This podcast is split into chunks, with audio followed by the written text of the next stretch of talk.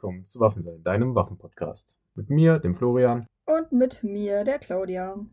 Heute behandeln wir mal die aktuelle Situation, was Munition angeht. Weißt du, was mir gerade auffällt, Florian? Hm? Vielleicht sollten wir mal einen kreativen Einstieg benutzen, wie Hey Florian, wann hast du eigentlich das letzte Mal Munition gekauft? Der Einstieg ist scheiße, aber willst du es in Sekunden oder Minuten wissen?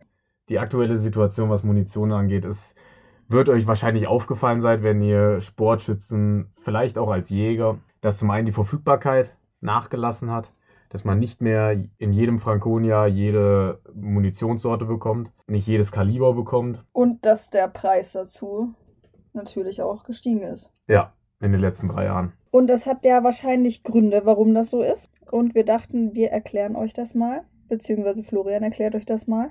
Der Witz ist, dass es immer ein bisschen Kaffeesatzleserei ist, woran es wie sehr gelegen hat. Aber woran hat es gelegen? Lieferketten, Rohstoffpreise, Konflikte in der Welt. In der Reihenfolge so ziemlich. Gut, sobald. Und Inflation wahrscheinlich in Deutschland auch noch. Gut, Inflation ist ja gekoppelt mit Rohstoffpreisen. Also nicht nur in Deutschland. Ja, aber es ist halt ein, im Prinzip das gleiche Spiel. Ob dein Geld weniger wert wird oder die Rohstoffe teurer, ist so ziemlich das gleiche am Ende des Tages. Und in den letzten zwei Jahren konntest du zu so gut wie allem sagen, es liegt an Corona. So. Ja, Lieferketten liegt, glaube ich, auch an Corona, ne? Im Zweifelsfall, ja. Immer. Und die neue Ausrede ist ja dann meistens, jetzt liegt es an Russland. Ja, die werden wahrscheinlich auch nicht ganz unschuldig sein. Genau, Aber- ich unterstreiche kurz, dass das nicht unsere Meinung ist, sondern nur ein Beispiel. Ja.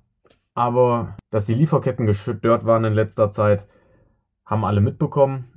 Und die Rohstoffverfügbarkeit ist natürlich auch ein bisschen eingeschränkt, wenn man sich überlegt, wo viele Rohstoffe herkommen, nämlich aus dem größten Flächenland der Welt. Da wollen wir jetzt auch wertungsfrei bleiben. Wir sind kein politischer Podcast. Ihr könnt euch unsere Meinung dazu denken.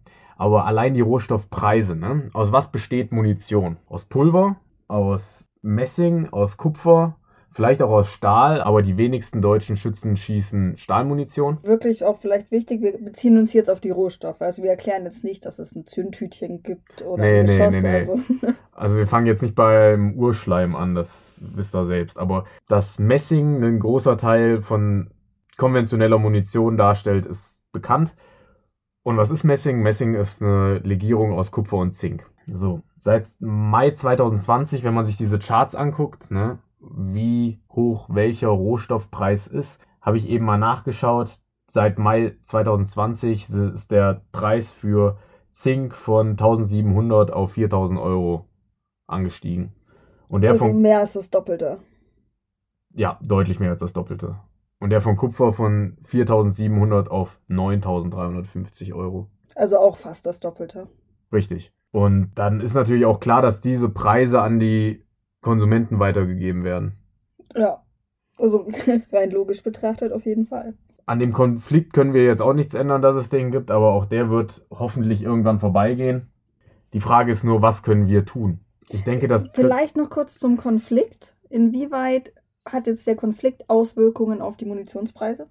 Das ist eine sehr gute Frage. Um, gar nicht mal so auf die Preise, sondern vielmehr auf die Verfügbarkeit. Wir waren auf der IWA in Nürnberg und da habe ich mit Hornady-Mitarbeitern gesprochen. Wer es nicht weiß, Hornady ist ein großer amerikanischer Munitionshersteller. Ein privater Munitionshersteller, also kein staatlicher.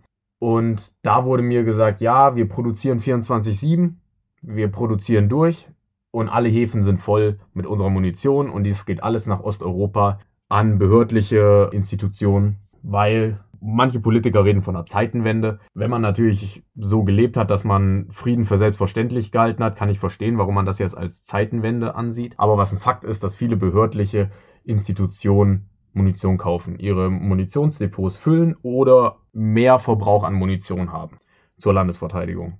Sehr nett umschrieben tatsächlich. Und dass die da natürlich eine gewisse Priorität haben, ist auch klar.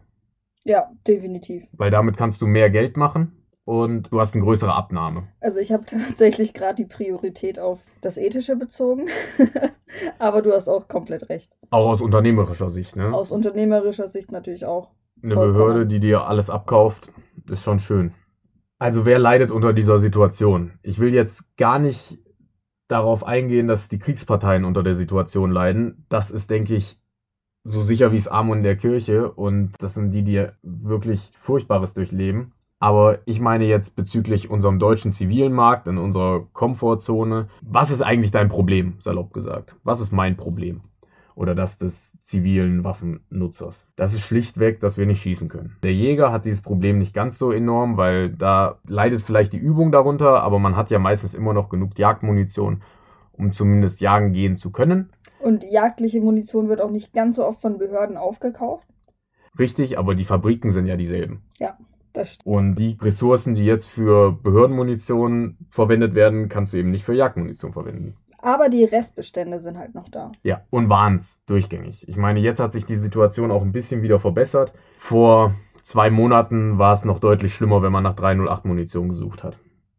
Wer auch deutlich stärker darunter leidet als Jäger sind Händler, weil wenn du nichts zu verkaufen hast, Verdienst du kein Geld. ja, Und dann natürlich der Staat, der keine Steuern bekommt dadurch. ja, Spaß am Rande. naja, es ist, es ist wahr, aber ich meine, das ist jetzt kein riesiger Wirtschaftszweig in Deutschland. Ich finde am schlimmsten, am schlimmsten, schlimm auf sehr niedrigem Niveau, also wirklich für unsere zivilen Schützen. Jammern auf hohem Niveau. Am unkomfortabelsten ist es, denke ich, für Sportschützen, gerade für Anfänger, weil wenn ihr euer Bedürfnis nachweisen müsst im ersten Jahr und habt keine Munition, um zu schießen, dann wird es sehr schwer, das Bedürfnis nachzuweisen. Nur mal so ein Gedanke. Was sollten wir also tun, Als zivile Nutzer. ich denke, wir sollten nicht hamstern. Außer ihr seid ein Schützenverein, dass ihr dann größere Mengen kaufen müsst, damit eure Mitglieder den Bedarf nachweisen können, ist klar. Und bei Hamstern meinen wir jetzt wirklich große Mengen. Also wer jetzt mal ein gutes Angebot findet und sagt, okay, ich kaufe mir 500 Schuss oder 1000 Schuss, das ist noch kein Hamster. Nein, nein. Ich meine jetzt wirklich, ihr hebt 10.000 Euro ab und geht jetzt Munition kaufen.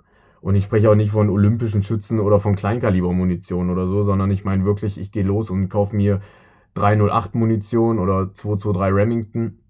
Also Kaliber, die auch militärisch genutzt werden und kaufe mir dann von diesen Zentralfeuerpatronen 20.000 Patronen. Das finde ich in aktueller Situation nicht nur ein bisschen unsolidarisch mit denen, die noch Munition brauchen, mehr brauchen als ihr, sondern ich finde es auch dumm für eure eigene wirtschaftliche Situation. Ja, Weil jetzt stellt euch vor, es ist doch wie an der Börse. Ne? Ich, mein, ich habe gerade die Rohstoffsituation besprochen. Stellt euch vor, in einem Jahr fallen wieder die Preise. Und das ist gar nicht so unwahrscheinlich. Ich meine, wenn ein Konflikt vorbei ist und hoffentlich die Seite gewinnt, die wir fav favorisieren, dann kann es passieren, dass auf einmal große Mengen Surplus-Munition, also Überschussmunition, auf den Markt kommen. Kann passieren. Muss nicht. Und dann steht ihr da und habt für eure 20.000 Patronen 20.000 Euro bezahlt und jetzt auf einmal kriegt er die 20.000 Patronen für 10.000 Euro.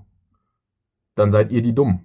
so jetzt mal als ganz drastisches Beispiel natürlich. Ja, und und sehr- stark vereinfacht. Und sehr plakativ, genau. Aber buy the dip, ne? Kauft dann, wenn's Günstig ist. genau und nicht, wenn's teuer ist. Und deshalb, ja, haltet die Füße still, aber seid, vergleicht natürlich Munitionspreise, keine Frage, und kauft euch auch das, was ihr braucht, aber übertreibt's nicht. Übertreiben ist allgemein selten intelligent. Ja, egal in welcher Hinsicht. Ja. Welche Munition ist zurzeit am einfachsten zu bekommen? Das sind eben Kaliber, die nicht militärisch genutzt werden, die nicht zum IPSC-Schießen benutzt werden, die nicht behördlich genutzt werden. Da ist es noch relativ leicht dran zu kommen. Also da ist es eigentlich immer schwer dran zu kommen, aber jetzt ist es genauso schwer wie vorher. Also wenn ihr irgendeinen 416 Weatherby oder so schießt, da war euer Leben noch nie leicht, Munition zu finden. Oder günstige Munition zu finden. Ja, das war unmöglich. Aber jetzt wird sich das nicht viel verschlimmert haben, weil meines Wissens nach gibt es da keinen, gibt es da noch gute Restbestände. Und keinen Bedarf in irgendwelchen Konflikten. Richtig. Also klar werden die auch ein bisschen anziehen in, im Preis, aber du kaufst dir keine 416 Weatherby, wenn du am Mist. Hungertuch nagst. Zumindest wäre das unser Rat, falls jemand vorhat, sich eine zu kaufen. Ja. Oder schießt einfach nicht oft. Aber das ist eigentlich immer ein ziemlich schlechter Rat. Man sollte immer üben. Genau. Dann habe ich noch viel dazu zu sagen, was wir für Quellen genutzt haben. Weil die meisten Quellen haben Interessenskonflikte. Wenn ich mit einem Typen von Hornady spreche, der will mir den Eindruck vermitteln, oder es kann sein, dass er mir den Eindruck vermitteln will, dass ich möglichst viel Munition kaufen soll, solange es noch möglich ist. Kann sein. Auch in Waffengeschäften wurde mir schon gesagt, ja, das wird sich die nächsten Jahre und Jahrzehnte nicht verbessern, weil es gibt äh, nur noch eine Pulvermühle und die in der, von RWS und die macht nur noch, was weiß ich, da wurden mir schon die wildesten Dinge erzählt. Also auch das, was wir sagen, ist mit viel Vorsicht zu genießen, weil wir haben keine Insider-Informationen und wir können nur sagen, was wir über die Medien und durch eine Recherche, durch eine Internetrecherche herausgefunden haben. Deshalb immer ein bisschen vorsichtig sein, wer was erzählt. Genau, und was natürlich jetzt nicht einfach so erfunden ist, so die Preise haben wir natürlich beobachtet und jeder mit gesundem Menschenverstand hat gesehen, dass die Preise steigen. Ja. Und woran es jetzt am meisten gelegen hat, wissen wir nicht. also es wird an keinen dieser Faktoren einzig und allein gelegen haben. Diese Aussage, ja, das liegt ja alles am Ukraine-Konflikt, die ist halt mit viel Vorsicht zu genießen, weil es gab auch schon vorher Kriege und es ist nicht passiert. Und ja, der Ukraine-Konflikt ist ein Krieg in Europa, aber das macht ja auf dem Weltmarkt bezüglich der Munition nicht so immensen Unterschied, ob eine Patrone im Nahen Osten verschossen wird oder in der Ukraine verschossen wird. Wenn ich mich da irre, schreibt mich an, aber so habe ich das wahrgenommen. Was hast du denn jetzt für Alternativen, wenn ich sage, ich möchte unbedingt mich weiter beüben oder mein Bedürfnis nachweisen, kann mir aber nicht so viel Munition leisten? Da gibt es erstmal Möglichkeiten, also je nachdem, wie du waffenrechtlich aufgestellt bist, gibt es immer die Möglichkeit des Trockentrainings. Blöd natürlich für den, der gerade als Sportschütze sein Bedürfnis eine erste Waffenbesitzkarte noch bekommen muss. Der hat natürlich keine Waffe zu Hause, aber auch da gibt es Möglichkeiten zu üben. Die wären? Naja, wenn du zum Beispiel Kurzwaffenschütze bist, sportlicher Kurzwaffenschütze, gibt es Dummy Guns von Glock, die mit Laser funktionieren und das ist alles nur eine Google-Suche entfernt. Wenn du schon Waffenbesitzer bist, kannst du Trockentraining machen. Dazu hatten wir mal eine Folge das hilft jedem weiter. Gut, ich weiß nicht, wie es im Long-Range-Bereich aussieht, da habe ich nicht die Erfahrung zu, aber dazu werden wir demnächst mal eine Podcast-Folge machen. Bestimmt, ja. Mit jemandem, der sich besser auskennt. Also vieles Dynamisches und die Waffenhandhabung, die ist immer schön zu üben. Trocken.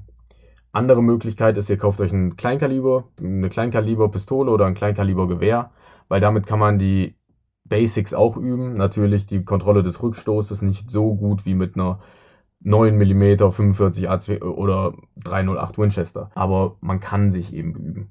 Genau. Hast Und, du noch was? Also, gut, jetzt könnte man fragen, warum denn Kleinkaliber? Da muss ich ja auch scharf schießen. Ja, Kleinkaliber-Munition ist günstiger. Ja, ganz simpler Fakt. Hast du noch einen Tipp? Achtet auf eure Gesundheit. ja, das ist immer wichtig, aber manche Leute haben auch einfach Glück im Leben. Beziehungsweise bei Florian war es jetzt so, er hatte eine Waffe in der Reparatur und kam jetzt auch unverhofft an günstige Munition. Ja, das, ich will jetzt keine Werbung machen fürs große F, aber nachdem meine Waffe bei Hänel jetzt zum dritten Mal eingeschickt war wegen einem 22 LFB Wechselsystem und wieder über Monate nicht da ist, und mir gesagt wurde, sie kommt demnächst und immer noch nicht da ist, habe ich 300 Patronen 223 Remington geschenkt bekommen. Da habe ich mich sehr gefreut. So als Entschädigung. Ja, ich kann sie aber nicht schießen, weil die Waffe noch nicht da ist. Aber er könnte sie teuer weiterverkaufen. Nein, Spaß. ich habe keine Lizenz dafür, aber ey. Okay. Ja, warum wir schon so lange nichts von uns hören lassen haben, war, wir waren im Urlaub, ausnahmsweise. Ja. Und waren in Namibia. Falls da Interesse besteht, können wir bestimmt auch mal eine Folge machen. Ja, warum wir jetzt nicht die Superschurken sind. Genau, warum wir nicht die Superschurken sind und warum wir trotzdem Spaß hatten. Was? und wir waren jagen. Genau. Dann verabschieden wir uns erstmal wieder. An dieser Stelle noch einmal Werbung für unseren Instagram-Account, weil anscheinend findet den nicht jeder. Waffensein.podcast. Findet man den echt so schwer? Also mir haben jetzt schon ein paar Leute geschrieben, dass sie sich sehr gefreut haben, dass ich sie gefunden habe mit dem Account, weil sie nicht wussten oder entweder nicht davon wussten oder ihn nicht gefunden haben. Ich glaube, Instagram hat da einen kleinen äh, Shadowban auf das Wort Waffe. Oh, das ist ärgerlich. Wir brauchen einen neuen Namen, sagst du?